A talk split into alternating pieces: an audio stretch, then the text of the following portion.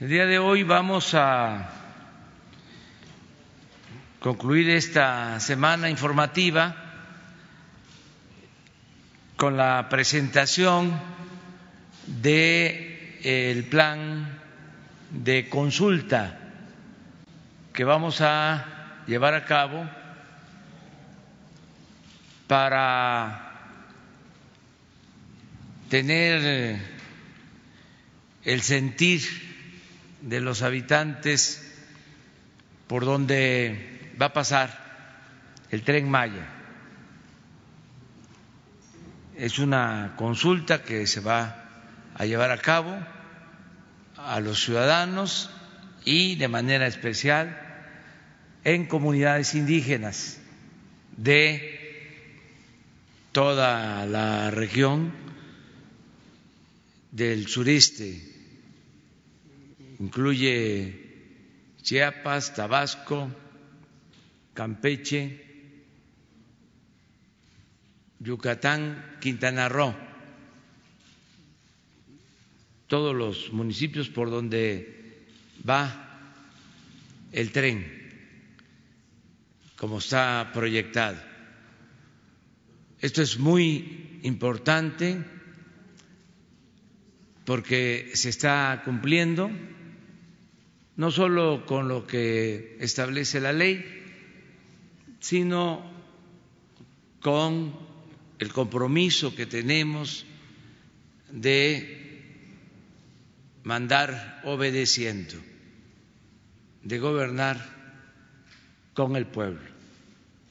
La democracia, lo hemos dicho, es eso, gobierno del pueblo, para el pueblo y con el pueblo.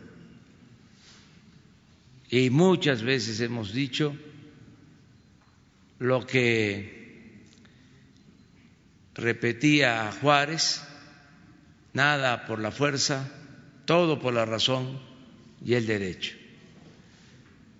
Entonces vamos a pedirle al arquitecto Rogelio Jiménez Pons de Fonatur, que es el encargado, el responsable de este proyecto, que nos informe, lo mismo a la subsecretaria de Gobernación, Diana Álvarez, que también le corresponde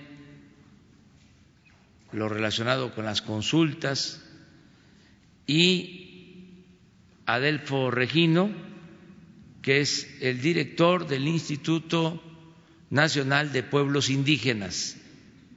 Los tres nos van a exponer sobre este tema. Terminando de abordar este asunto, entramos, como siempre, a la sesión de preguntas y respuestas. Vamos primero con Rogelio. Gracias, presidente. Buenos días, señores. Es un placer estar con ustedes. Eh, primero eh, les pediría que nos hicieran favor de pasar un video para entrar en el ambiente o así de sobre qué eh, estamos tratando.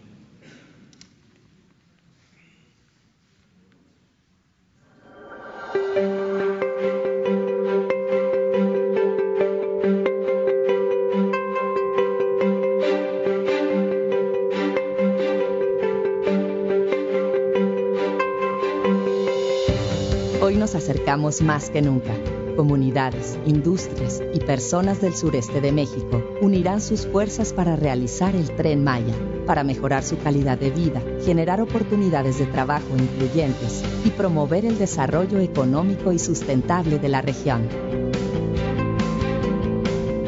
El tren Maya es el proyecto de infraestructura más grande del sexenio. Recorrerá más de 1.400 kilómetros, equivalentes a viajar de la Ciudad de México a Chihuahua en auto. Sus vías ofrecerán tres tipos de servicios de transporte. El 95% de la construcción del tren aprovechará los derechos de vía existentes, tales como vías del tren, carreteras y tendido eléctrico. A lo largo de su ruta, se construirán pasos de fauna para garantizar el libre tránsito de animales y plantas y con ello reconectar las zonas naturales fragmentadas. Su planeación es una oportunidad para revertir y mitigar el impacto ambiental negativo en el sureste.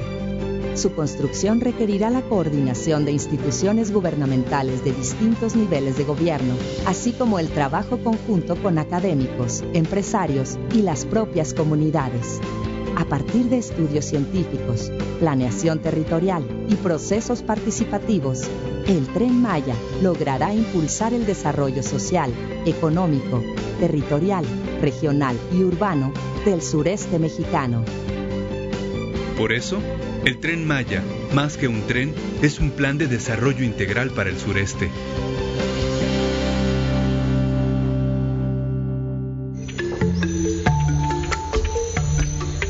Habitante aquí de Calakmul, me gustaría que se mejorara las infraestructuras que ya existen. Mi trabajo con las abejas no solamente es algo económico, a mí me emociona llegar a mi meliponario o llegar a mi apiario y ver que están bien.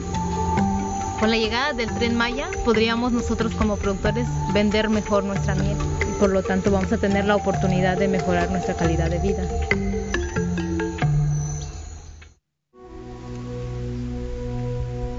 Soy artesana, elegido 20 de noviembre. No toda la gente conoce lo que hace 20 de noviembre. Estamos conscientes de que el mercado todavía no es amplio como artesanos. Cada día es un reto.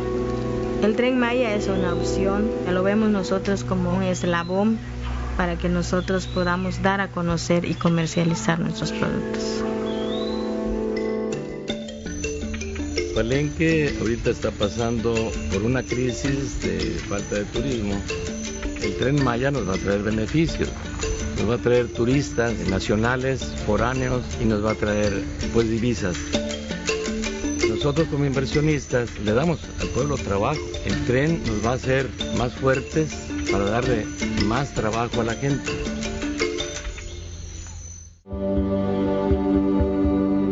Mucha gente dependía de, del, trabajo de, que había aquí en ferrocarriles. Esto era un patrimonio ahí para, para, nuestros hijos y todo eso, mira, se acabó con la privatización de los ferrocarriles. El tren Maya va a venir a darle un, buen auge aquí al sureste, va a traer beneficios y fuentes de empleo, va a mejorar la calidad de vida de la gente.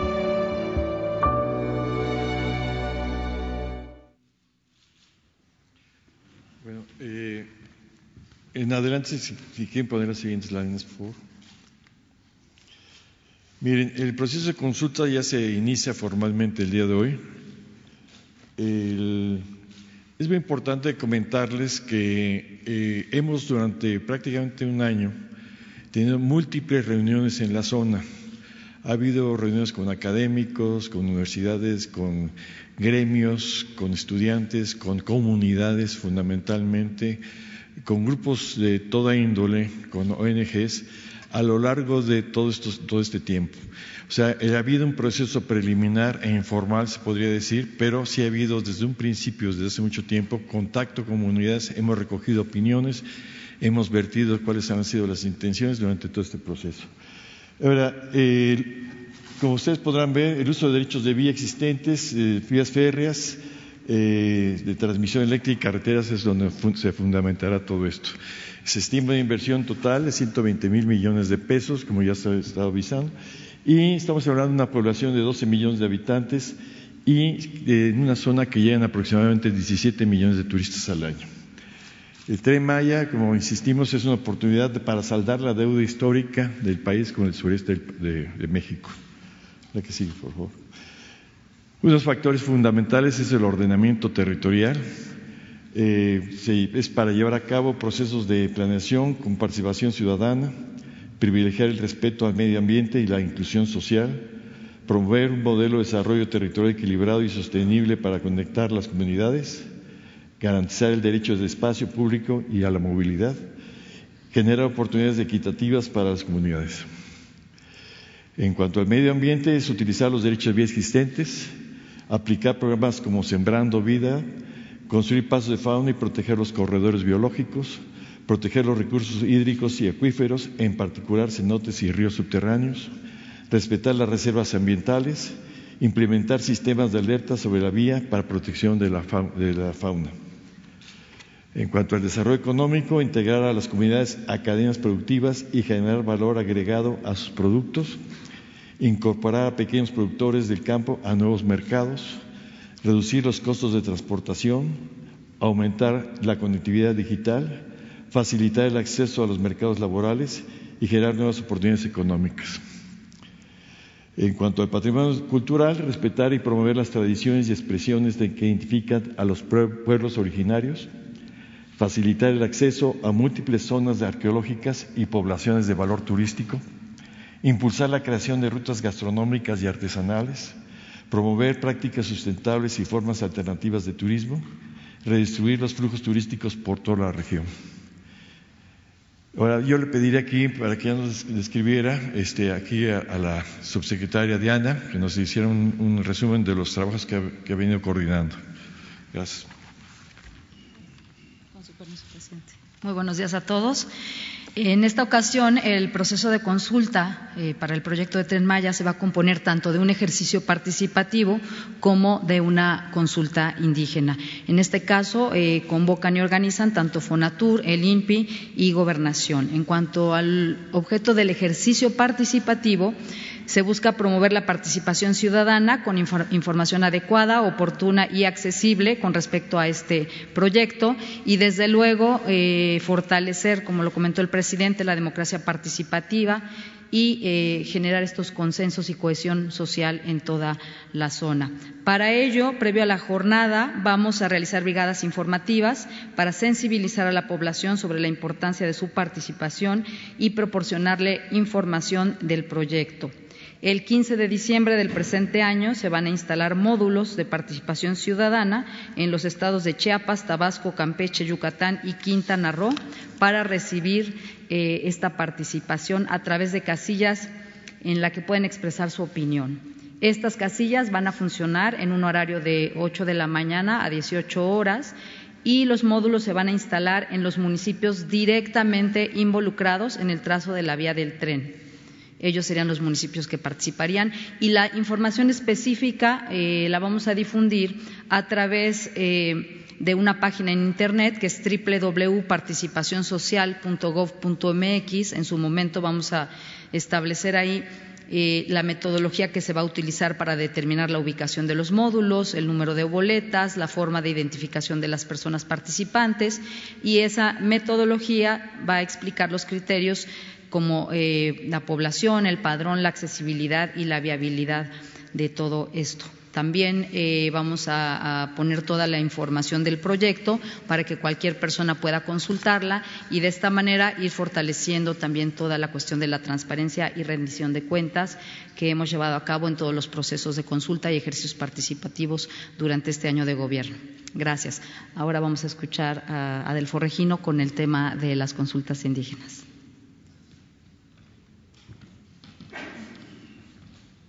Permiso, presente. Eh, muy buenos días, hermanas y hermanos de los medios de comunicación. Con su permiso, señor presidente, eh, tal como ya lo ha anunciado aquí el arquitecto Rogelio Jiménez Pons y la subsecretaria Diana Álvarez, en complemento a esta jornada de participación ciudadana, eh, de manera específica eh, se va a realizar la consulta indígena, que como ustedes saben, esto así está establecido en las leyes, particularmente en el convenio 169 de la OIT sobre pueblos indígenas, y eh, a este respecto se ha definido el objeto de esta consulta, que consistirá fundamentalmente en tener un diálogo directo con eh, las comunidades indígenas que están ubicadas en el trayecto del eh, proyecto de desarrollo del tren Maya. Y esto con la finalidad de que podamos construir los acuerdos para que puedan participar las comunidades y en un tema tan importante como es la cuestión de los beneficios justos y equitativos que puedan derivar de un proyecto tan importante como el que ha sido descrito.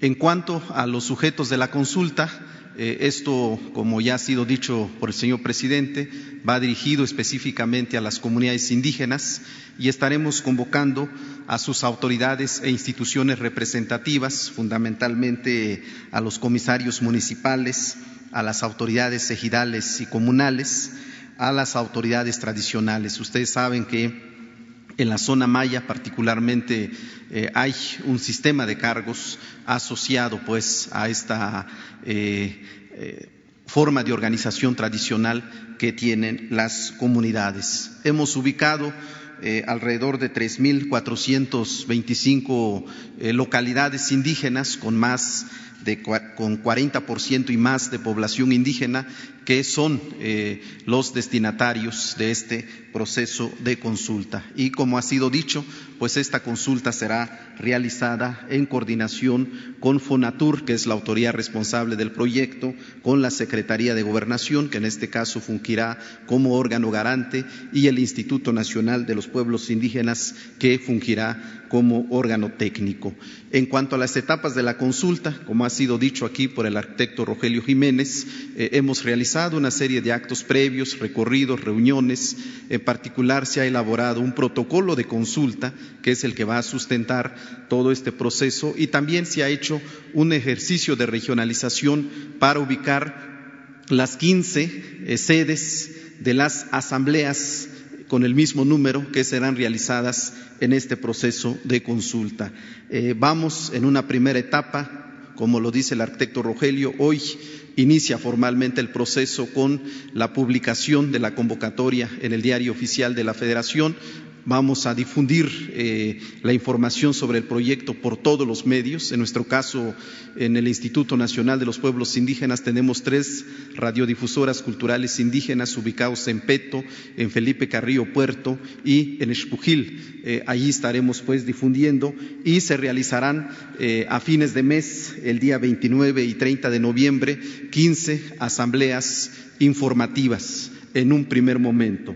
Después las comunidades pues eh, reflexionarán la información que se les proporcione en sus reuniones, en sus asambleas respectivas. Y eh, un tercer momento será ya la asamblea consultiva que se realizará el día 14 y 15 de diciembre. Esto, esta última fecha coincidirá con el ejercicio de participación ciudadana coordinada por eh, la subsecretaria Diana Álvarez. Y al final, seguramente, en las asambleas, pues habrán, se definirán mecanismos de seguimiento que serán eh, definidos por las propias autoridades participantes. Quisiera en este momento eh, anunciar eh, las sedes, en particular las sedes que se estarán este, estableciendo, estas 15 sedes, eh, en las cinco entidades federativas. En el caso de Chiapas, hemos definido como sede Palenque, donde acudirá el pueblo indígena Chol y Tzeltal. la asamblea informativa será el 29 de noviembre de este año y la Asamblea Consultiva el 14 de diciembre. En Tabasco hemos definido Tenosique, donde estará acudiendo comunidades pertenecientes al pueblo Tzeltal, Chol y Tzotzil. El día 30 de noviembre será la asamblea informativa y el 15 de diciembre la asamblea consultiva. En Campeche van a ser cuatro sedes, en Espujil, Calakmul, donde estará el, donde estará presente comunidades pertenecientes al, pueblo maya peninsular y Chol y otros pueblos indígenas asentados en el sur de Campeche. Eh, será la asamblea, la primera asamblea el 30 de noviembre y la segunda el 15 de diciembre. En Don Samuel Escárcega también eh, la, la, primera asamblea será el 30 de noviembre y la segunda el 15 de diciembre. En Felipe Carrillo Puerto Champotón, esto del lado de Campeche, porque hay otro Felipe Carrillo Puerto por el lado de Quintana Roo, eh, será la asamblea informativa el 30 de noviembre y el 15 de diciembre la asamblea consultiva. En Tenabó eh, será la asamblea informativa el 29 de noviembre y eh, la consultiva el 14 de diciembre. En Yucatán haremos cinco asambleas regionales se han definido cinco sedes. La primera será en Pisté, Tinum, el día 29 de noviembre la asamblea informativa y el 14 de diciembre la asamblea consultiva. En Chichimilá, el 29 de noviembre la asamblea informativa y el 14 de diciembre eh, la asamblea consultiva. En Tuncás, municipio del mismo nombre, este, será la asamblea informativa el 29 de noviembre y el 14 de diciembre la asamblea consultiva. En Tishpehual, municipio del mismo nombre. La asamblea informativa será el 29 de noviembre y el 14 de diciembre la asamblea consultiva. Y en Mashcanú, municipio del mismo nombre, el día 29 de noviembre eh, la asamblea informativa y el 14 de diciembre la asamblea consultiva. En el caso de Quintana Roo hemos definido cuatro sedes, el primero de ellos en Reforma Bacalar, la asamblea informativa será el 30 de noviembre y eh, la asamblea consultiva el 15 de diciembre. En Shulha, municipio de Otompe Blanco, eh, la, fase la asamblea informativa será el 30 de noviembre y la asamblea consultiva el 15 de diciembre.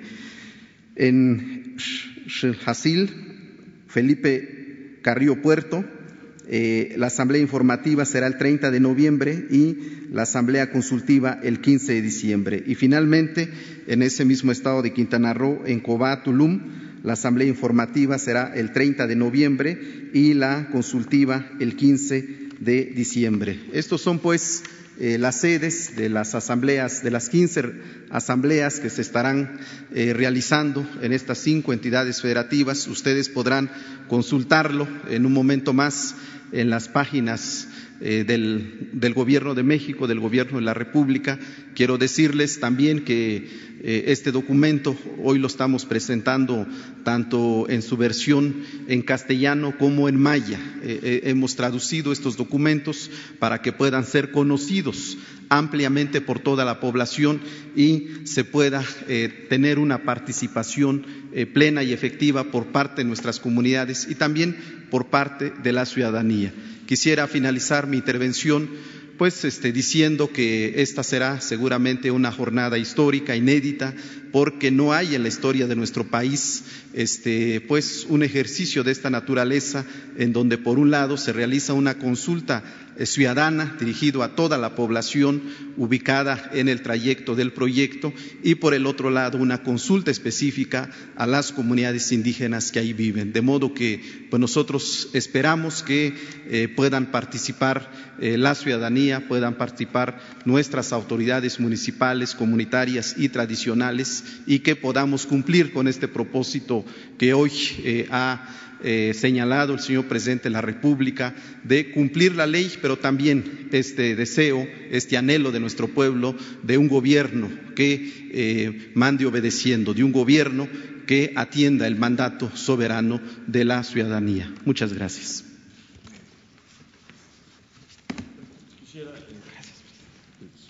Solamente enfatizar con un plano que tenemos de la que ustedes tomen más o menos la escala de la distancia de lo que significa este esfuerzo que se ha venido trabajando. Aquí tenemos los, municipios, son 40 municipios que, se, toca el, recorrido del tren Maya. Eh, vale la pena indicarles, si nos vamos a la, parte anterior, la, imagen anterior, que es, eh, perdón, estos serían los ejidos. Eh, que son 160 ejidos, pero aquí lo que queremos enfatizar es la serie de puntos que va tocando, que inicia el recorrido fundamentalmente en Palenque, que es donde siempre hemos tomado como punto de partida, aunque evidentemente eh, el recorrido fundamental que tendrá el turismo es a partir de, Cancún, que es donde más turistas se recibe, pero el recorrido va por toda la zona de, Chiapas, Chiapas prácticamente además son dos eh, dos municipios, eh, Palenque y La Libertad. De igual manera, son tres en, Tabasco. En Tabasco hay un punto fundamental que es Boca del Cerro, donde se estará ubicando una de las estaciones importantes y esto dará un programa estatal que se llama Ríos Mayas, que está promoviendo actualmente el gobernador con la gente de turismo allá.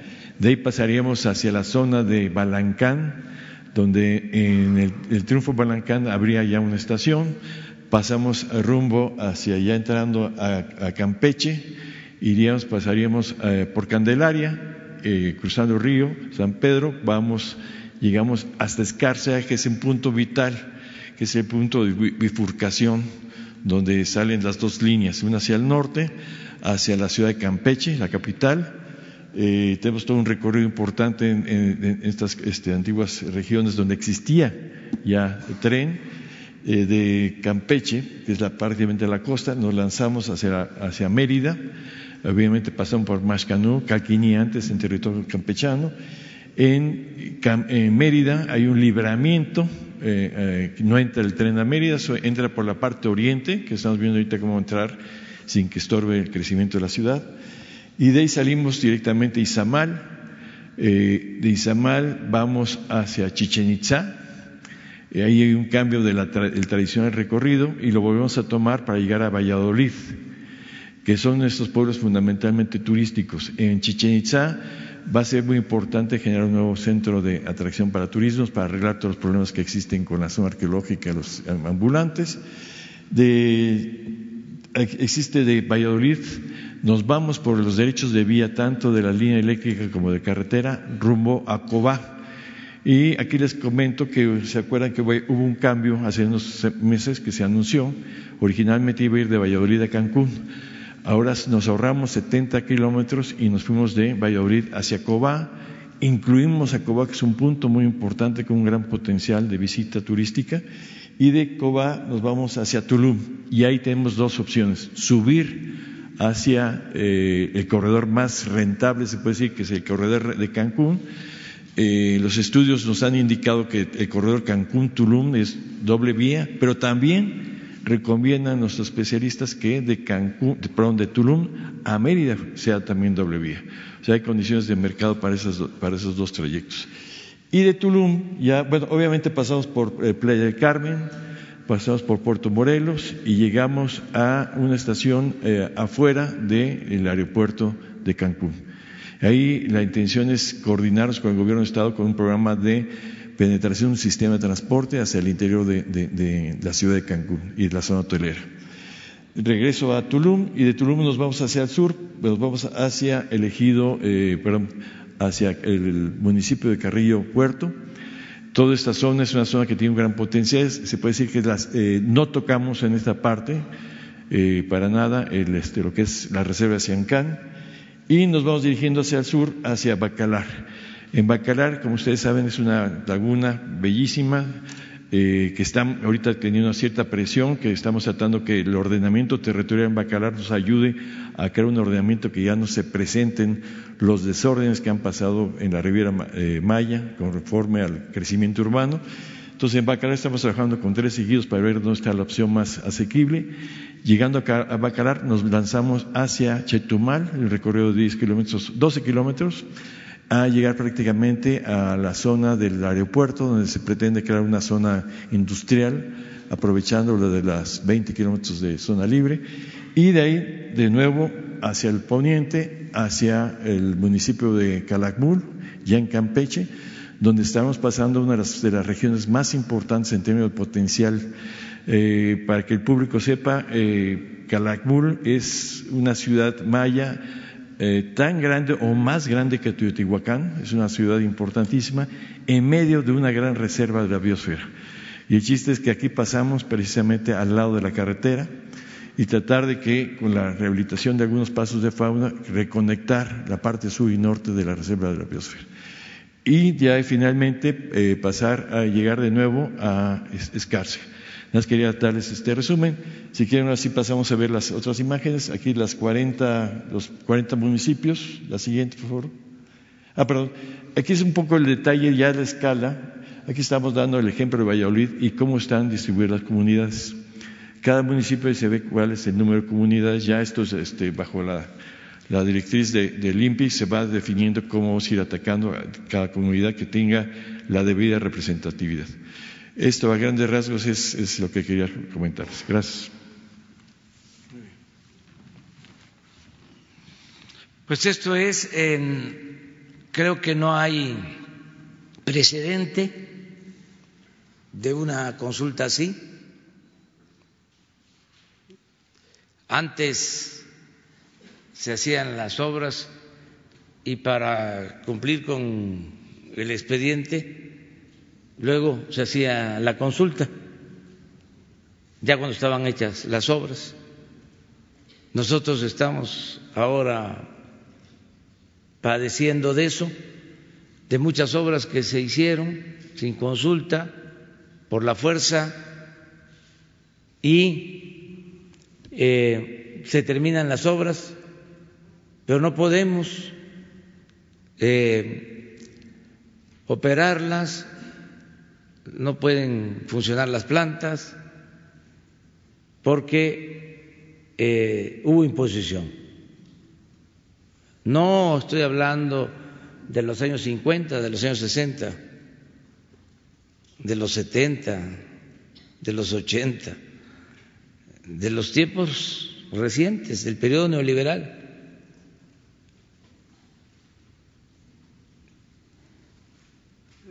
Entonces, estamos, eh, como aquí se dijo, en el terreno de lo inédito, iniciando un proceso democrático.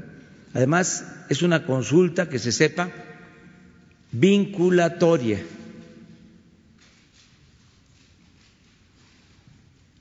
¿Qué significa esto? Que se va a respetar la voluntad de los ciudadanos. Si la gente dice, sí, vamos, ya tenemos los estudios técnicos y lanzamos la convocatoria para la construcción. Tenemos también los recursos disponibles para el inicio y además previsto en el presupuesto de que no falten los recursos necesarios. Si la gente dice no, ahí quedó, hasta ahí llegamos. El pueblo manda. ¿Por qué lo hacemos así? Por la democracia, pero además porque le tenemos mucha confianza al pueblo no les gusta a mis adversarios que yo diga, pero yo creo que por eso lo repito y lo repito, como no les gusta, de que el pueblo es sabio, el pueblo tiene un instinto certero. Y ahora la gente está muy consciente Tenemos la ventaja de las redes sociales y de los medios convencionales también. Hay más información de todo tipo. Y así se puede tomar una decisión en beneficio de todos. Esta es la democracia participativa. Eso es lo que se va a llevar a cabo con esta consulta. Estamos muy contentos porque pues nos llevó tiempo preparar los anteproyectos, hablar con eh, la gente, ir aclarando también dudas a todos los eh, interesados y lo vamos a seguir haciendo. Por eso toda esta información va a subirse a una página para que se conozca a detalle. También informo que originalmente habíamos pensado que se iba a utilizar un mecanismo de financiamiento que iba a significar un crédito o pagar en el tiempo la obra y ahora eh, se decidió que se haga con recursos propios, no va a ser deuda. Todo esto porque tenemos ahorros. Siempre he dicho que la corrupción hay que combatirla no solo por razones de índole moral, sino porque se liberan fondos, mucho dinero, cuando no hay corrupción, para el desarrollo. Entonces, por no permitir la corrupción, por no derrochar el dinero del presupuesto, por no permitir los lujos en el gobierno, no se alcanza el presupuesto. También es muy importante eh, los tiempos, manejo de los tiempos porque hemos hecho el compromiso de no iniciar nada que no podamos terminar en nuestro periodo.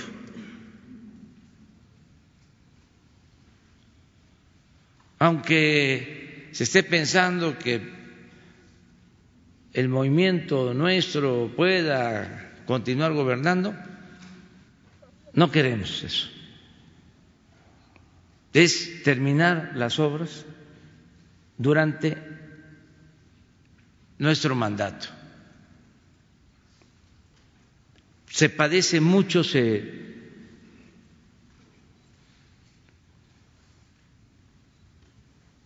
sufre y cuesta el reiniciar obras, el dejar obras a medias. Nosotros heredamos cientos de obras de todo tipo, inconclusas. Ahí está el caso del tren Toluca, Ciudad de México, que lo estimaron en 30 mil millones. Se han ejercido 60 mil millones y para terminarlo necesitamos 30 mil millones más. O sea, va a costar 90 mil millones y lo tenemos que terminar. Pero toda esa tardanza ha significado incremento de presupuesto y lo tenemos que hacer por responsabilidad, porque ahí se tiene eh, invertido dinero del presupuesto, que es dinero del pueblo.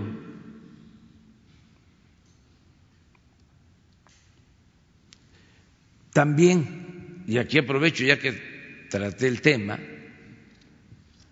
decirle con mucha claridad a los que se han venido oponiendo a la construcción del tren de Toluca a la Ciudad de México que ya se cumplió con sus demandas, que ya se pagó el derecho de vía, para hablar claro, que se puede probar lo que se ha destinado a pagar afectaciones, más otro tipo de erogaciones para mejorar las comunidades por donde pasa el tren Toluca, Ciudad de México. Esto lo digo porque no se va a permitir la extorsión, el chantaje, porque no es el dinero de los funcionarios, el dinero del presidente, es el dinero del pueblo. Y ya no hay robadera en el gobierno. No pueden decir, es que si roban arriba, ¿por qué nosotros no aprovechamos? De eso se terminó. Y aplica a todos. Nada de que este voy a parar una obra porque lo que quiero es que me des dinero. Así ya no. Eso se terminó. Si no es justo, sobre todo, y si no es legal, no hay dinero en el presupuesto. Ya no es el tiempo en que este se sacaba dinero del presupuesto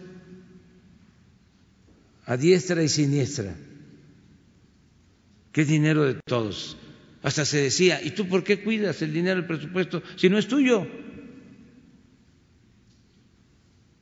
¿Qué andas ahí cuidando? O si no nos das, aquí nos quedamos, pues ahí se quedan. Es también lo que está sucediendo ahora en la Cámara. Se quedaron acostumbrados a las partidas de moche. No hay nada absolutamente que no se esté cumpliendo en cuanto a la entrega de recursos a los gobiernos estatales y a los gobiernos municipales. Nada. Estamos al día, al corriente. Es decir, las participaciones federales las estamos entregando hasta en demasía, por adelantado, todo lo que le corresponde a los estados y todo lo que le corresponde a los municipios, de conformidad con la ley de coordinación fiscal. Ahora, adicional para las organizaciones? No, porque el presupuesto se tiene que destinar al pueblo y se tiene que entregar a los beneficiarios sin intermediación. Para eso es el gobierno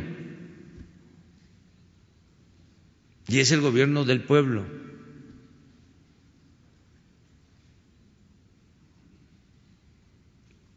Ya lo he dicho y lo repito. Antes sacaban el presupuesto por unanimidad. Imagínense 500 diputados votando todos por el presupuesto, de todos los partidos. ¿Cómo le hacían? Era un mago, Carstens el que entonces era secretario de Hacienda, tres años consecutivos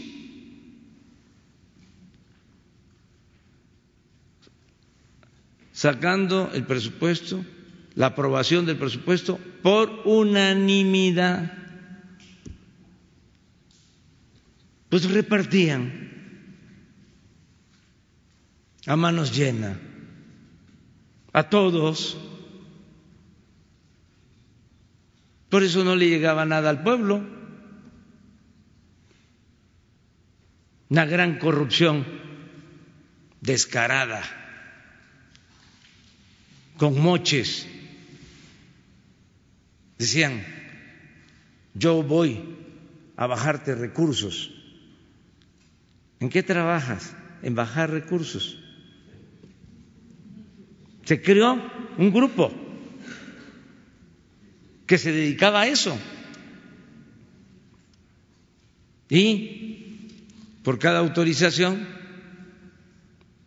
de Hacienda, un porcentaje, un moche. Eso se terminó. esto es el cambio y ofrecemos disculpas por todas las molestias que la transformación ocasiona, pero la transformación va. Entonces, en el caso del tren Maya, les decía, eh, queremos cumplir con todo el procedimiento para terminarlo en tres, más tardar cuatro años.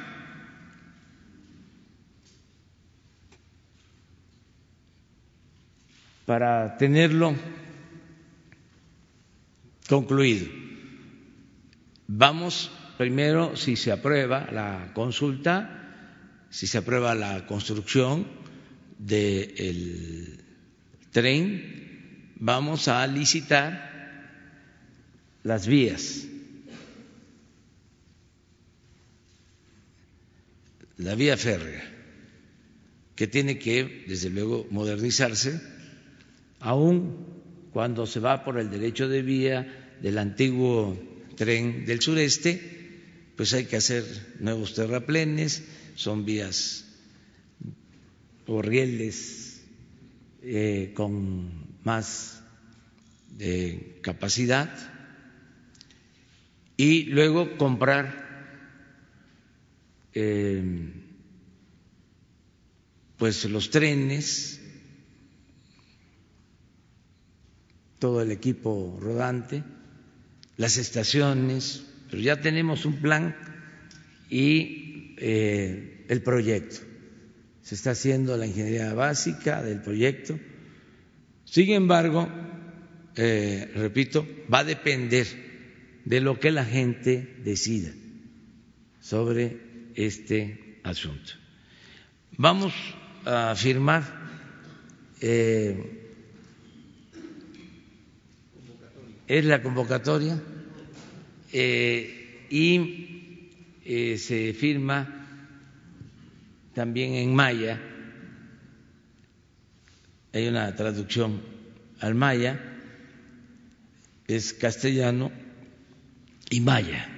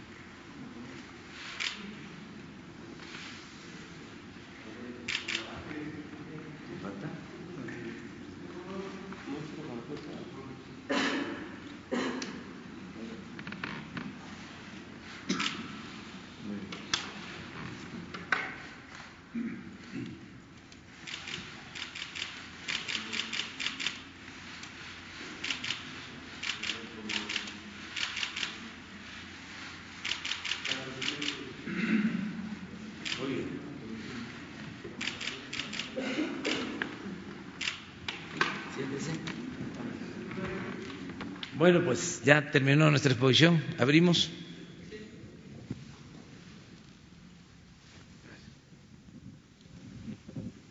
Buenos días, señor presidente. Buenos días a todos. Eh, Barrera, del diario Ovaciones.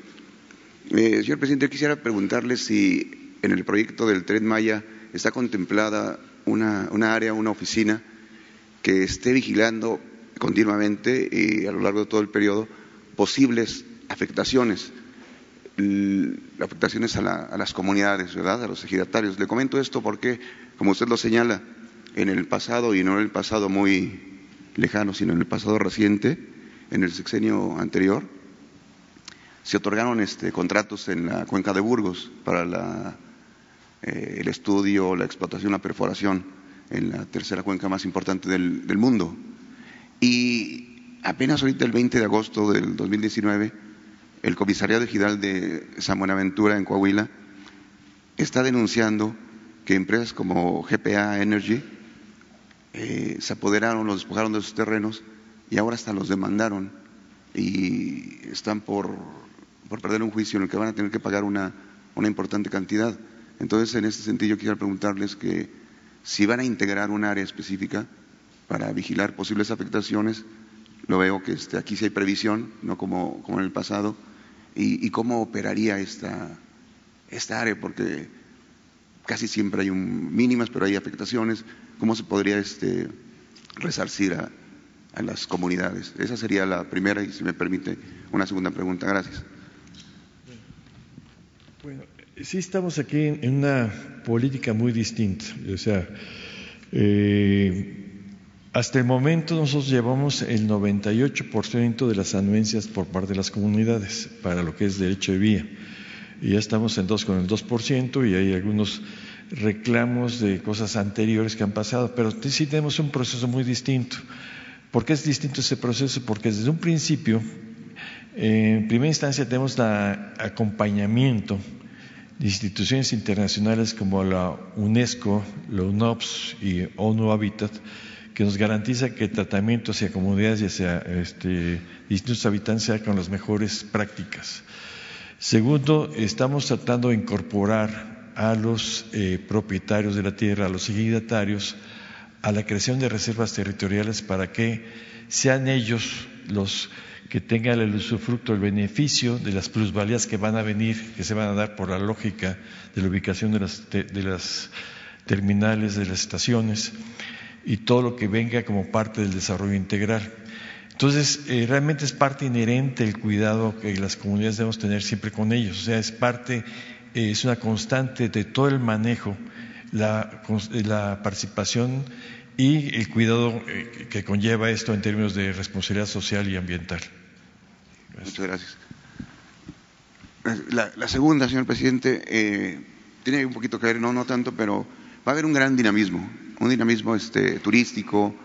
Y yo quisiera preguntarles de cómo se van a vigilar específicamente los aeropuertos. Nos acaba de llegar también una, una información, no sé si ya tiene usted también datos de esto, de una investigación del SAT, que es específicamente la 10521 del 2019. Es una investigación dirigida a la Terminal 2 del aeropuerto de la Ciudad de México. Están investigando 19 funcionarios, particularmente de la Administración General de Aduanas. Se señala el nombre de Juan eh, Ramón Alcalá Piegnol, que le imputan, como usted dice, lo que no mancha tizna, no es con esa intención, pero les imputan un movimiento de dejar pasar gente sin revisión, eh, divisas, pasajeros, contrabando de todo tipo. ¿Qué se va a hacer también? ¿Cómo se van a vincular para que en esa zona donde va a haber gran dinamismo no ocurran este tipo de casos? Sí, este, hay una vinculación, es un programa integral.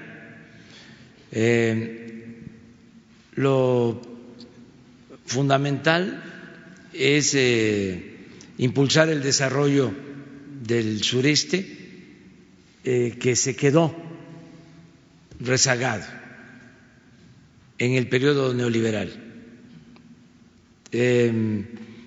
Creció el norte, poco, pero creció, creció el Bajío, creció el centro, menos, y el sur sureste decreció.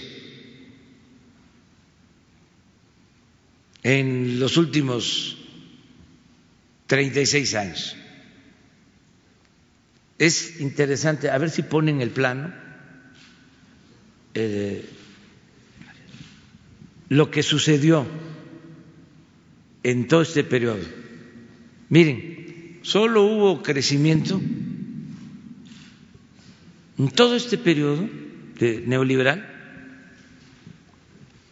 solo hubo crecimiento aquí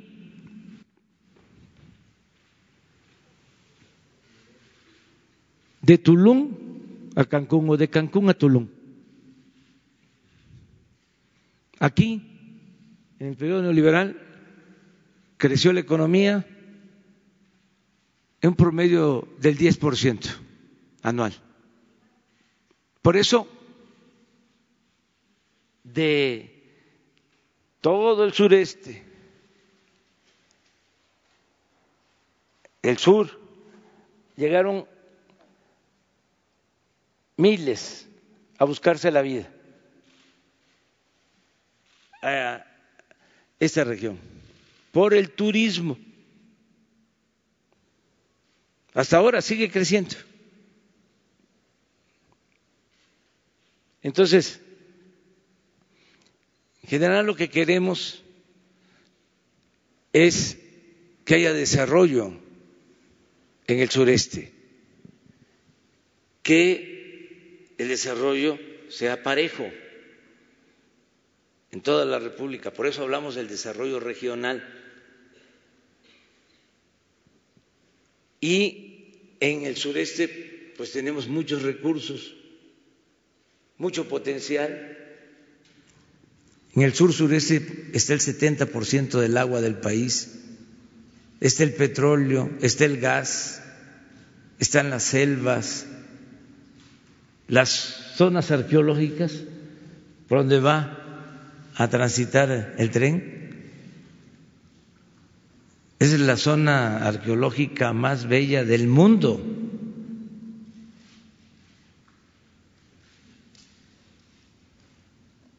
Pero en un completo abandono. Entonces, lo primero es darle su lugar al sureste. Nunca ha habido una inversión de 120 mil millones de pesos para el sureste, solo en un proyecto. Les dejo de tarea que indaguen cuánto invirtió la federación en los últimos 36 años en el sureste, en Chiapas, en Tabasco, en Campeche. Al contrario, sacaron y sacaron petróleo, se agotó Cantarel en Campeche, se redujo la producción en Tabasco de petróleo y hasta les quitaron las participaciones federales que recibían esos estados por ser productores de petróleo. En el tiempo en que el 40% del presupuesto nacional dependía de los ingresos petroleros. Entonces, es un asunto también de justicia. Ahora, eh, lo que queremos es que la parte norte de Quintana Roo, que ha aportado mucho, que le ha dado trabajo a mucha gente, porque el turismo tiene eh, la ventaja de que produce riqueza y distribuye riqueza, porque genera muchos empleos. Se ayudan transportistas, se ayudan las empresas hoteleras, restaurantes, hay trabajo para meseros, para obreros en la parte inicial, cuando se construye la infraestructura turística. Entonces, por eso el crecimiento del 10%. Entonces, ahora lo que queremos es que siguen llegando los turistas allá. Llegan 10 millones de turistas al año. Entonces, ¿qué queremos? Que los que llegan aquí no se queden solo aquí, que bajen.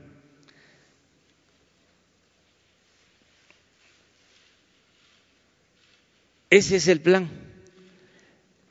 El proyecto va a generar muchos empleos en la construcción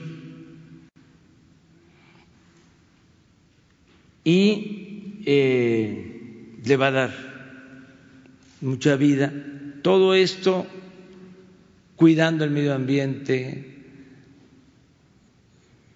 que sea un desarrollo ordenado en lo urbano. Acabo de estar en Bacalar, está creciendo Bacalar, está abajo.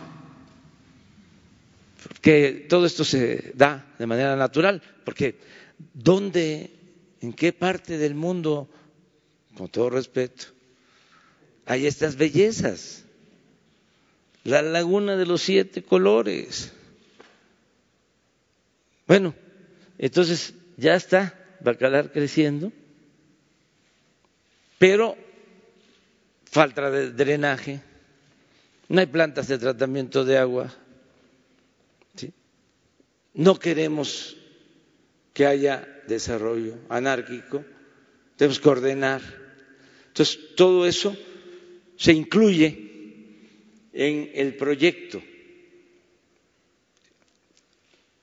Y a tu pregunta, eh, se están considerando los aeropuertos.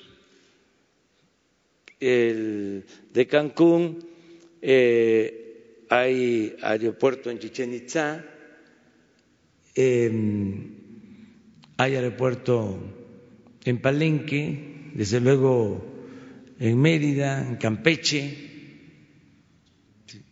Chetumal que se está ampliando, por cierto. Y también se va a ampliar el de Cancún y se va a ampliar el de Mérida.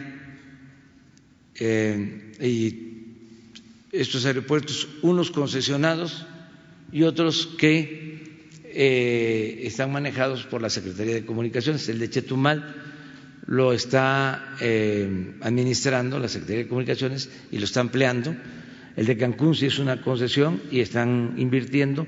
El de Mérida también se va a ampliar y este, se están dando facilidades para que se lleven a cabo estas inversiones.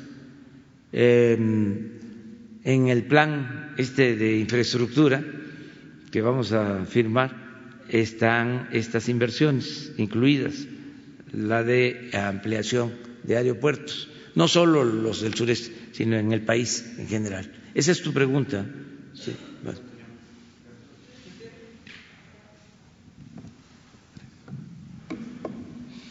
Buenos días, señor presidente. Buenos días, compañeros, este, compañeras. Eh, presidente, cambiando un poco también el tema, si bien es cierto que el gobierno federal es respetuoso de la autonomía de los sindicatos, también lo es que no está de acuerdo con la reelección y mucho menos con apoyar fraudes electorales. En este sentido, presidente, como, sabe usted, se llevó a cabo la elección para la Secretaría General de la Asociación Sindical de Sobrecargos y Aviación de México, la ASA, donde resultó electo por cuarta ocasión Ricardo del Valle Solares. Esto en medio de acusaciones y señalamientos de un proceso fraudulento e ilegal. De Yanira Bay, quien fue su contrincante en el proceso de elección, informó en redes sociales que impugnó los resultados por una reelección antiestatuaria, toda vez que se tuvieron que hacer reformas a su estatuto para que el señor Ricardo se volviera a reelegir. En relación a estos hechos, mi pregunta es, señor presidente, ¿qué acciones va a tomar su gobierno para evitar que se continúe con el mal uso de la reelección en los sindicatos el cual hizo tanto daño en el periodo neoliberal. Y aprovechando que hablamos del tema, mi segunda pregunta, presidente, es en relación a Mexicana de Aviación, ¿qué acciones está su gobierno, está haciendo, perdón, su gobierno para ayudar a las 1.400 personas que quedaron desempleadas en el 2010? Aprovechando la coyuntura, Ricardo del Valle declaró que se van a incorporar a Aeroméxico en 2020. Sin embargo, la, problemática viene desde el 2010 sin que hasta el momento se haya resuelto. Es todo. Bueno, acerca de la elección en Aeroméxico del sindicato de sobrecargos es un proceso que ellos eh, llevan a cabo, la Secretaría del Trabajo es la que va a decidir sobre este asunto. Nosotros tenemos que respetar la autonomía sindical, al mismo tiempo, con la nueva legislación, tiene que haber democracia sindical. Y para allá vamos. Nos va a llevar tiempo, porque durante años, décadas, siempre las imposiciones, siempre la antidemocracia, que era falta de democracia en lo electoral, en lo ciudadano, falta de democracia en los sindicatos, en todo. Ahora se está buscando que haya democracia, que no haya fraudes, ya se logró que el fraude sea delito grave y no se va a permitir fraude en las elecciones. Ese es un compromiso.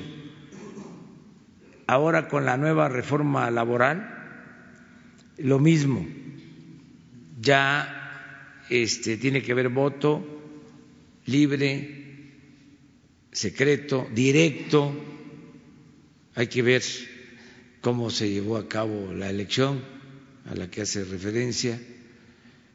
Y este, no se puede permitir eh, la manipulación y los fraudes en los sindicatos. Los trabajadores tienen que elegir libremente a sus representantes. Yo les comento que hubo una coincidencia porque nosotros queremos la democracia en la escuela, les diría, en la familia, en la escuela, en los sindicatos y en el país. Y ahora que se está eh, revisando lo del tratado, los eh, demócratas pidieron que se atendiera este tema en nuestro país, con una actitud respetuosa, no intervencionista, y hubo coincidencia, incluso desde antes, para hablar con la verdad, en campaña yo dije que coincidía con el presidente Trump porque estaba planteando que aumentaran los salarios en México. Y ahora con lo del tratado fue una petición de los demócratas y se va por buen camino porque se llevó a cabo la reforma laboral y porque tiene que haber eh, democracia en los sindicatos. Y es un compromiso que asumimos yo incluso les envié una carta eh, comprometiendo al gobierno de México a hacer valer la ley laboral y eh, evitar los fraudes en los sindicatos envié una carta con ese propósito. Aquí aprovecho también para decirles que vi con buenos ojos el que ayer la señora Pelosi haya puesto un mensaje en su Twitter diciendo de que va por buen camino la negociación para aprobar en el Congreso de Estados Unidos el tratado. Pero una de sus demandas tuvo que ver con lo laboral, con lo que estás planteando. Entonces, es un doble compromiso. No lo hacemos solo por ellos, lo hacemos porque llegamos al gobierno con el propósito de establecer la democracia como está escrito en la Constitución, forma de vida y forma de gobierno, democracia como forma de vida y como forma de gobierno. Sí. Gracias, señor presidente. Eh, ¿Ha tenido usted en, las, en, los últimos días reuniones con empresarios precisamente para tomar, tocar este tema? Eh, si me pudiera comentar, eh, son varios eh, puntos. ¿Qué porcentaje de inversión va a tener ahora? el gobierno federal, toda vez que usted dice que ya no se va a hacer uso de créditos. ¿Qué parte va a tener de inversión el gobierno federal y qué parte la iniciativa privada? Entiendo que son tres aspectos, es el, la vía física, es el derecho de vía y es el material rodante. ¿Qué porcentaje va a tener de participación eh, cada parte? Eh, segunda, señor presidente, usted eh, comentó ahorita que la fecha de terminación será en tres o cuatro años. ¿De qué dependería? Eh, no hay grandes obstáculos geográficos, dependería del flujo de inversión también de, ambas partes, o entiendo que también el asunto de las protestas sociales ya estaría salvado. Eh, ¿Cuál sería entonces, eh, de qué dependería el tiempo de realización del tren? Y por último, eh, respecto al tren, cuando se inició este proceso, le cuestionábamos a usted, de hecho fue en Palenque cuando se hizo la primera reunión con los gobernadores, el asunto de carga. ¿Hay alguna conexión con algún puerto de altura para darle entrada, viabilidad al tema de la carga? Se había propuesto también que se hiciera una derivación hacia progreso eh, cerca de Mérida para poder tener acceso de mercancías y darle viabilidad económica, porque estos, estos proyectos no viven del, del, pasaje ni del turismo, si hay ya esa derivación que se esté planeando. Y eh, usted ya lo tocó también hace rato, el asunto de las protestas fuera de la Cámara de Diputados. El que estén ahí y hayan dicho los campesinos que están allá afuera que se van a quedar eso no cambia para nada la propuesta que se hizo por parte del gobierno del presupuesto, ya está en manos de la Cámara, pero las protestas a este gobierno de ese tipo, pues eh, no van a tener efecto. Bueno, te contesto primero lo último. Este, hay que garantizar el derecho de manifestación y el derecho a disentir y a la protesta. Eso es consustancial a la democracia.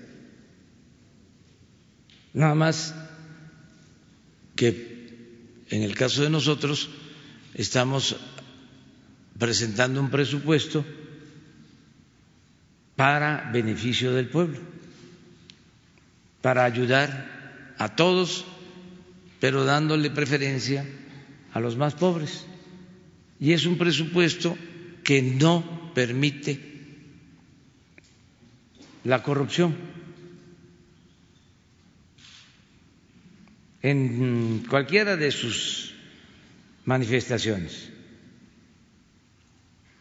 Es un presupuesto en donde ya la presidencia de la República no va a manejar, como el año pasado, dos mil no, tres mil seiscientos millones. Este año son ochocientos, deben de estarse estimando alrededor de mil. Entonces, es lo mismo en otros casos. Ya eh, el negocio que tenían del manejo de los subsidios, eso se termina se reduce el gasto de publicidad y se reducen muchos gastos innecesarios, onerosos, lo que no le llegaba a la gente. El gobierno estaba ensimismado, se tragaba todo el presupuesto, o por corrupción o por el gasto oneroso excesivo para mantener al gobierno.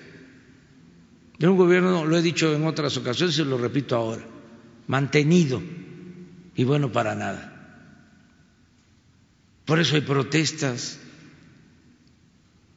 Imagínense, si ya no hay moche, ¿cómo no va a haber protestas? ¿Va a haber qué? Va a arder Troya. No, este, la mayoría de los ciudadanos mexicanos y más los campesinos son responsables y están recibiendo recursos como nunca. A lo mejor los que no están recibiendo recursos son los líderes. Imagínense cuánto se les daba a las organizaciones campesinas. Por respeto, no lo hemos dicho, porque no queremos la confrontación, vamos resolviendo el problema. Nada más que se entienda que esto ya cambió. No es que, a ver, agricultura, me tienes que dar. Lo que era desarrollo social, les daban recursos. Entonces ya no, ahora es directo al campesino, sea ejidatario, sea comunero, sea pequeño propietario. Y esto me lo aconsejaron los mismos campesinos, el mismo pueblo que me asesora. Me decían desde la campaña, licenciado, vamos a ganar, no nos vaya a mandar el dinero a través de las dependencias federales, a través de las organizaciones, porque no llega.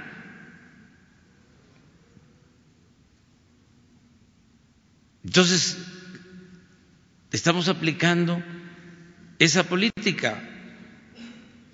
Ayer, por ejemplo, ya comenzamos a dispersar los recursos para las escuelas.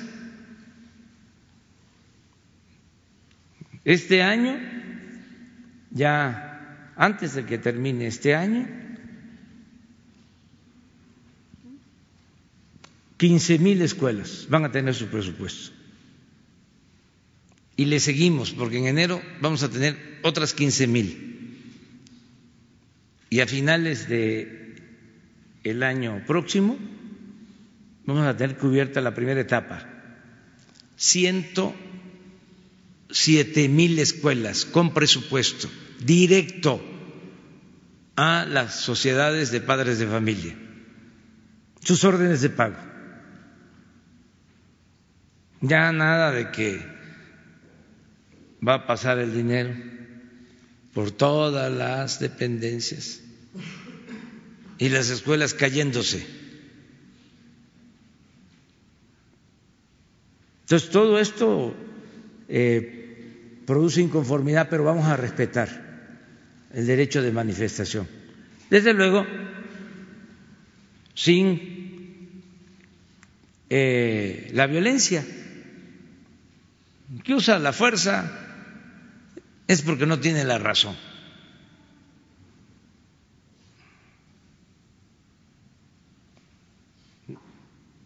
Se puede protestar de manera pacífica.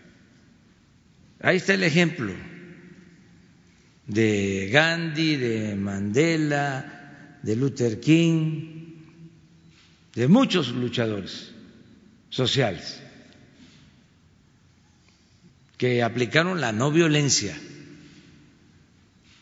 Y repito, un dirigente puede poner en riesgo su vida, un buen dirigente, pero no tiene derecho a poner en riesgo la vida de los demás. Porque nada de que hay este asuso y yo me quedo atrás. No, no, no, no, no. Un dirigente tiene que ir al frente y tiene que ser responsable.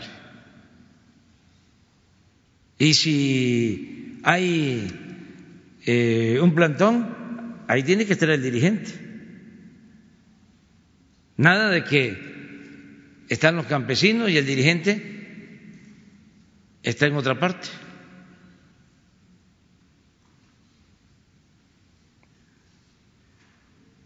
Esa es la verdadera oposición. Y diálogo, diálogo,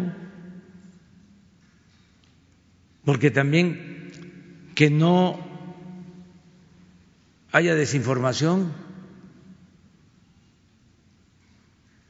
que no los engañen. Si quieren este, saber sobre cómo eh, se está proponiendo el presupuesto, estamos en condiciones de informar de que va a llegar mucho más dinero al campo que nunca, nada más que de otra forma. De otra manera, sigue lo que se conocía como el procampo ahora se llama producción para el bienestar, pero es directo. Y no le daban nada a los productores pobres, no le daban a los indígenas, no tenían el llamado procampo. Ahora todos un millón quinientos mil campesinos, directo su apoyo para la siembra. Y se incluyó a cañeros,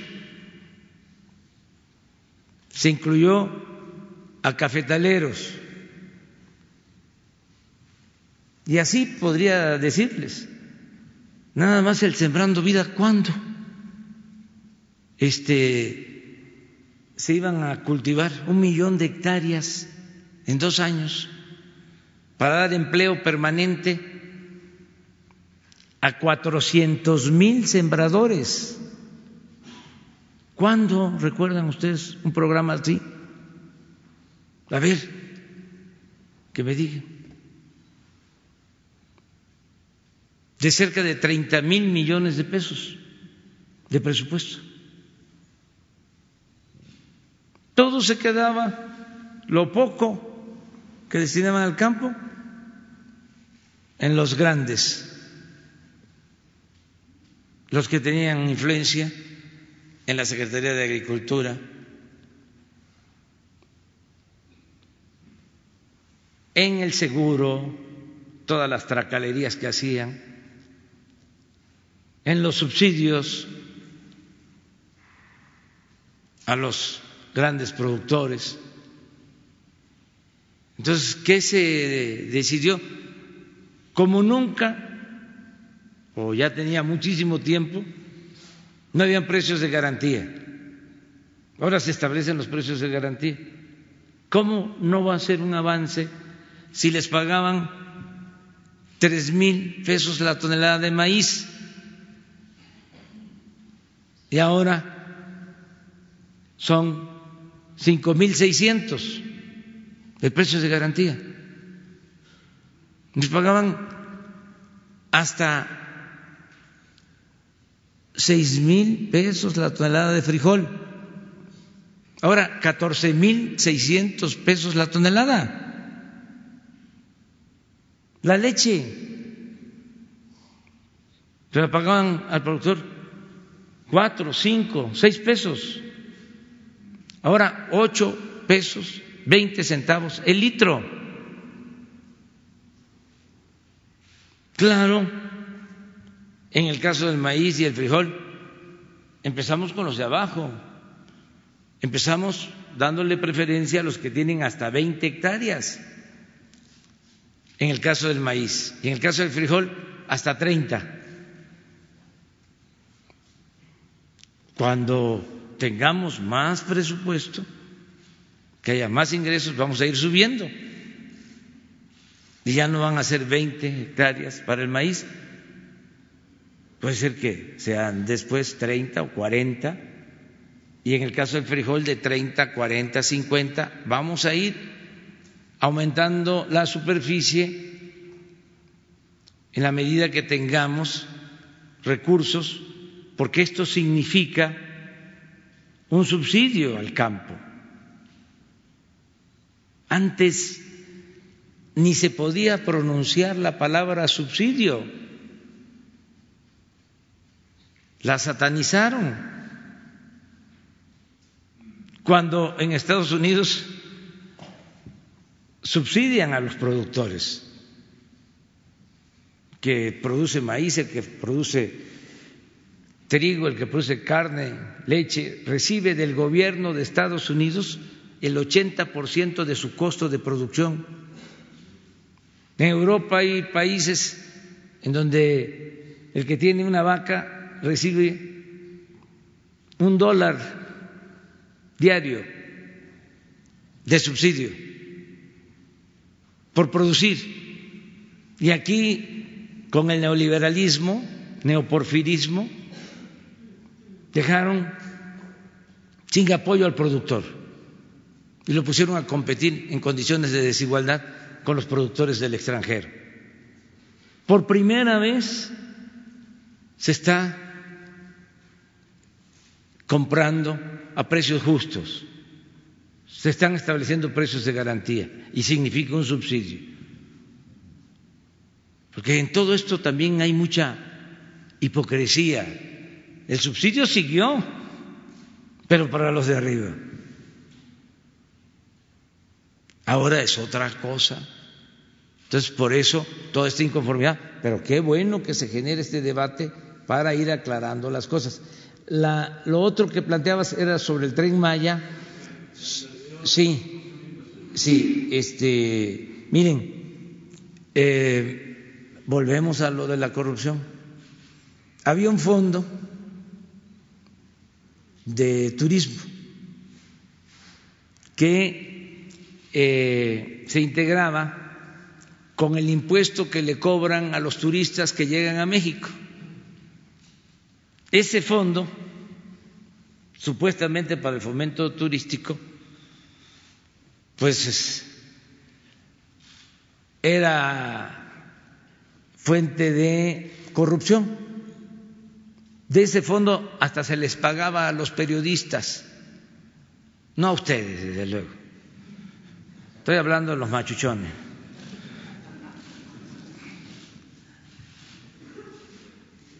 Se contrataba publicidad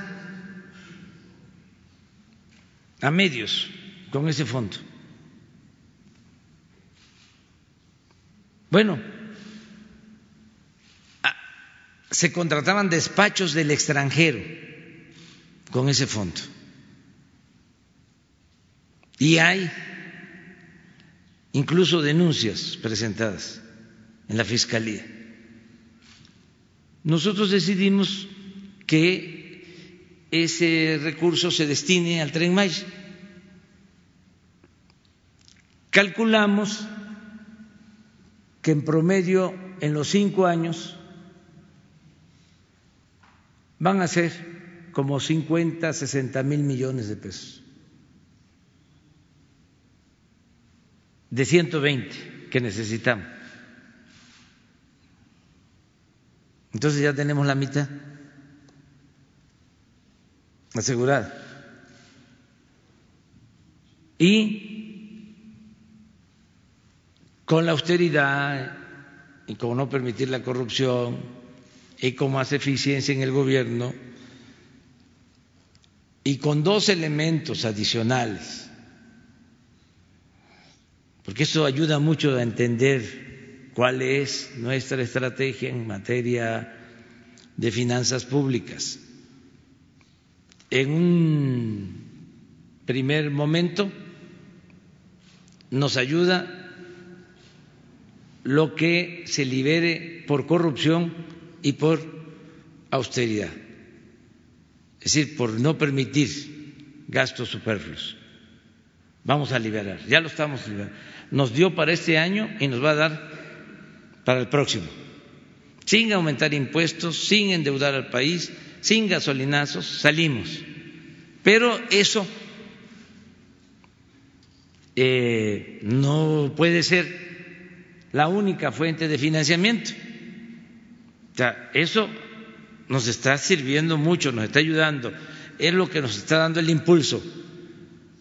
¿Qué otros componentes nos van a dar ingresos para las finanzas públicas?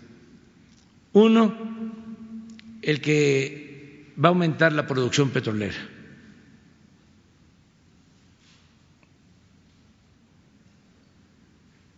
Y esto nos va a significar, a partir del tercer año, más ingresos. Por eso estamos ahora impulsando a Pemex. Y por eso 21 campos petroleros en exploración y producción. Esa va a ser una fuente adicional. La otra eh, fuente de ingresos va a ser el aumento en el crecimiento. En la medida de que tengamos más crecimiento, vamos a tener más ingresos en las finanzas públicas. Esa es nuestra estrategia. Entonces, eh, ¿cómo participa la iniciativa privada? En el caso del tren Maya, eh, van a eh, participar en la construcción de las vías. La, obra porque me decías del tiempo, son cerca de 1.500 kilómetros. Es una obra importante, que lleva tiempo. A ver si me pones de favor de nuevo el plano. Entonces, vamos a licitar por tramo creo que siete, Rogelio. Siete tramos. Para poder terminar. Incluso una vez que tengamos eh, ya iniciada la construcción de los siete tramos, o en paralelo, se empieza con la licitación de los trenes del material rodante para poder estar en tiempo. No trajiste el cronograma. Bueno, pero lo vamos a incluir de cómo estamos calculando los tiempos. Desde luego, todo depende de la consulta, de lo que diga la gente. Muy bien sobre el tema. Ah, bueno, en el caso de la carga, porque es interesante lo que plantea, son tres modalidades para el uso del tren. Turismo, que es un tren rápido que pasa por o se para en pocas estaciones. Un tren de pasajero normal de menor velocidad y un tren de carga. Esa es la otra modalidad. Por lo que comentaba aquí Páramo, que es muy importante eh, utilizar eh, el tren para la carga. Ahora todo se lleva por carretera, más costoso, y eh, se quieren utilizar también los puertos. El caso de Progreso, pero eso no lo estamos contemplando más que en el proyecto general. En la parte inicial lo que queremos es hacer eh, el circuito, porque lo otro ya es complementario. Y lo mismo en el caso de Campeche.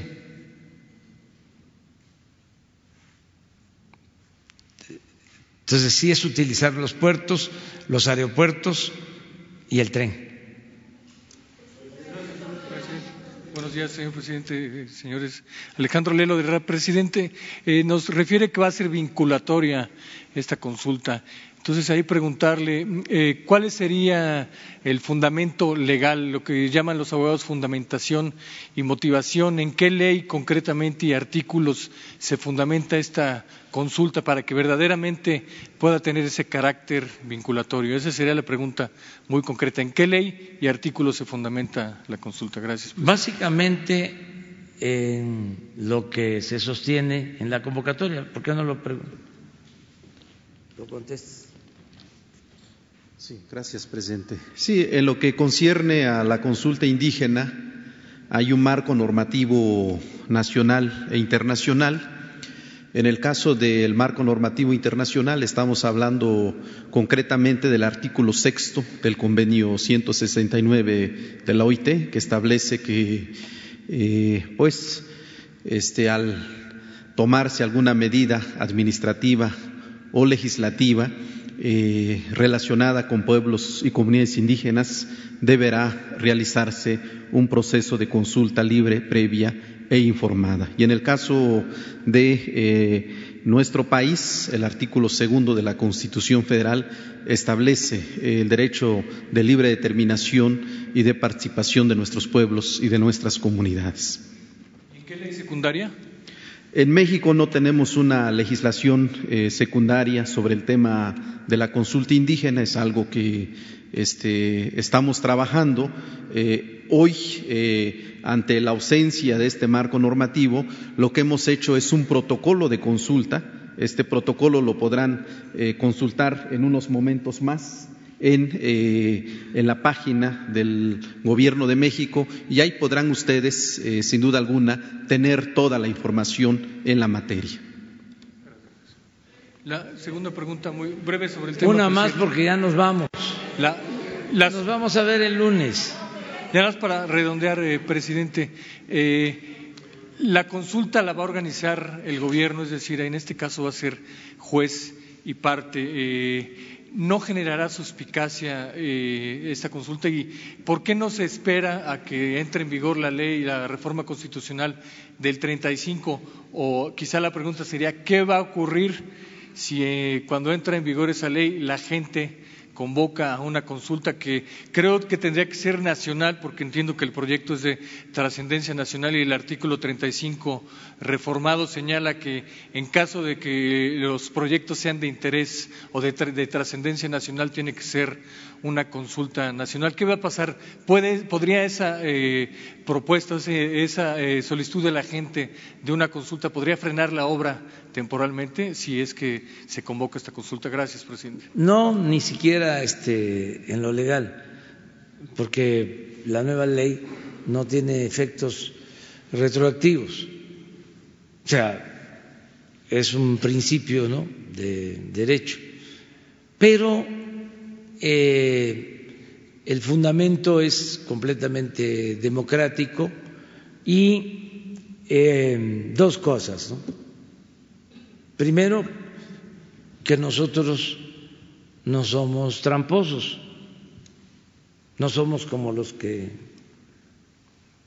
estaban antes, esos que se robaban elecciones y que compraban votos y que falsificaban actas y que imponían presidentes de la República y gobernadores y presidentes municipales o eso este, ya se olvidó, porque eso sí calienta. ¿eh? nosotros somos demócratas, nunca hemos hecho un fraude. jamás tenemos autoridad moral. Por eso no han podido con nosotros. Imagínense si alguien en la oposición justifica un fraude electoral, si alguien sube a la tribuna a decir que hay que quemar las boletas, si alguien dice haya sido como haya sido. ¿Con qué autoridad moral? Ahora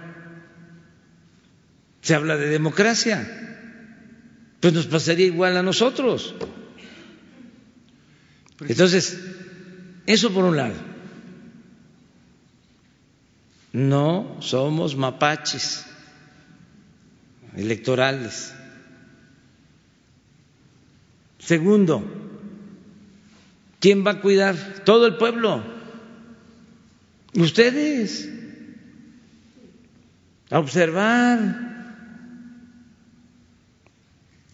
A este darle seguimiento al proceso. Todos. Eso es mejor que esos aparatos que se hacen de la vista gorda siempre, o que se hacían de la vista gorda. Entonces, libre, no tenemos nada que ocultar y va a ser la gente la que va a decidir. Presidente, cuando refiere que la ley no se puede aplicar en forma retroactiva, eso solo es en perjuicio del ciudadano, pero en beneficio del ciudadano sí se ah, podría bueno, aplicar. Pero también no hay ningún problema porque esto no es un asunto leguleyo, es un asunto de principios.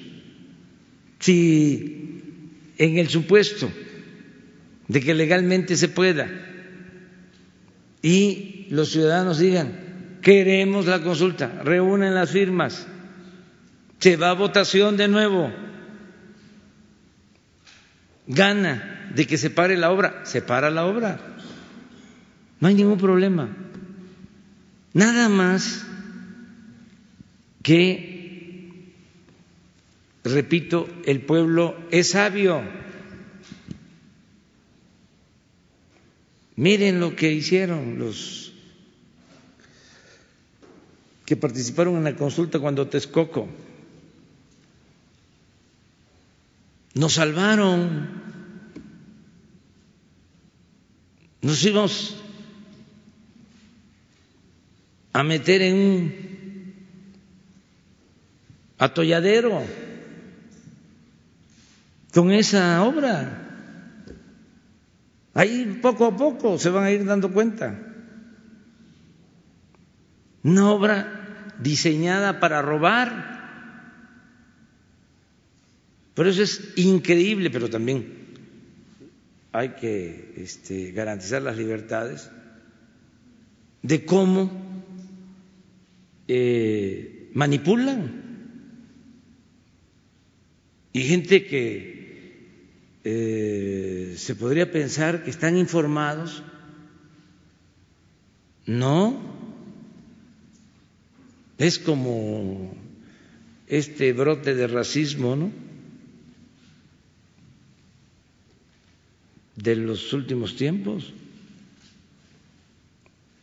Pero bueno, así es nuestra sociedad y así es la democracia.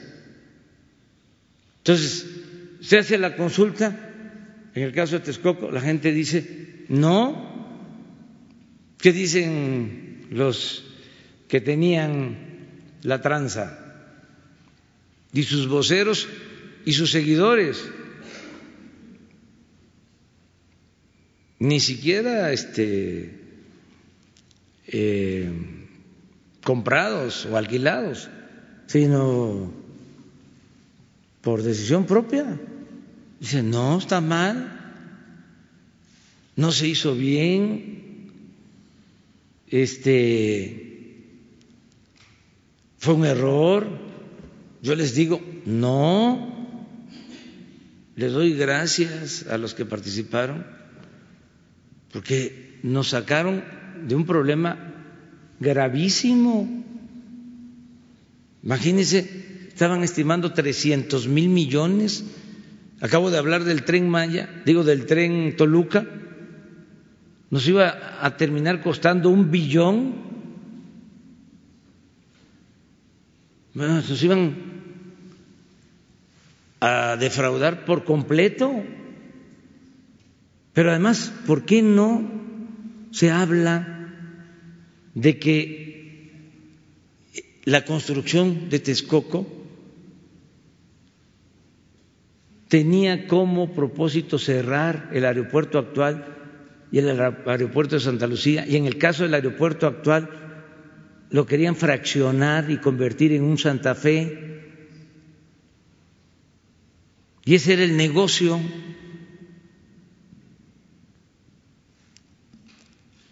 aparte de otras cosas. Entonces, sí nos importa la consulta.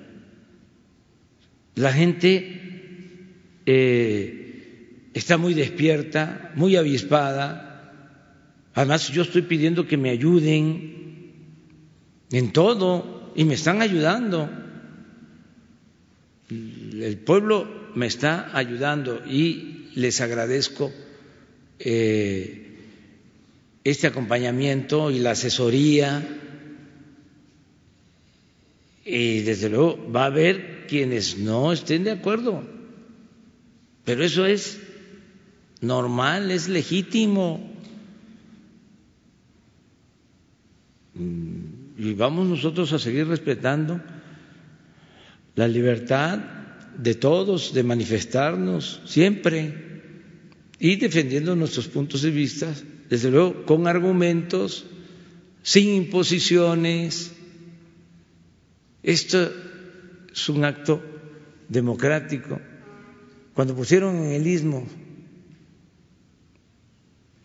las torres eólicas o las que han puesto, nunca consultan o lo hicieron después. ¿Y se enteraron ustedes?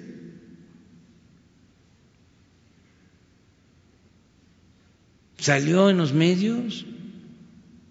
Es como lo del aeropuerto de Texcoco y Santa Lucía. Texcoco, no hubieron amparos. Santa Lucía, 140 amparos. No hubieron manifestaciones de ambientalistas, aun cuando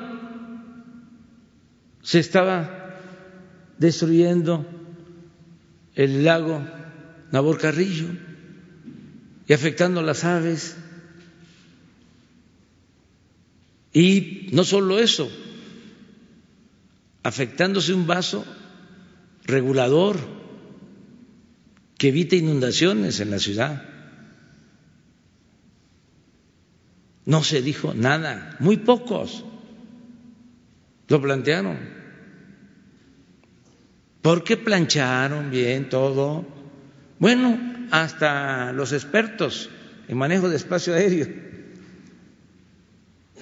llegaron a decir que no se podía lo de Santa Lucía,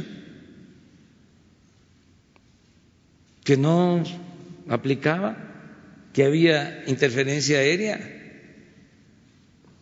Yo recuerdo que cuando teníamos que decidir sobre si se hacía la consulta o no se hacía la consulta, llegó un reporte de estas asociaciones a las tres de la mañana. Al día siguiente teníamos nosotros que informar y a las tres de la mañana llega un reporte de esta agencia diciendo que no era posible que se hiciera en Santa Lucía, el aeropuerto. Pero así de atropellado, pues, todo. Por eso es buena la democracia, es lo mejor que hay. Me tengo que ir. Son muchos, muchos. lo más justo es que nos veamos la próxima semana, lunes. O les invito. Estamos muy bien, muy bien, muy bien, muy bien, muy bien, muy bien, muy bien. Y este, muchas gracias al pueblo por el apoyo. Nos vemos el lunes.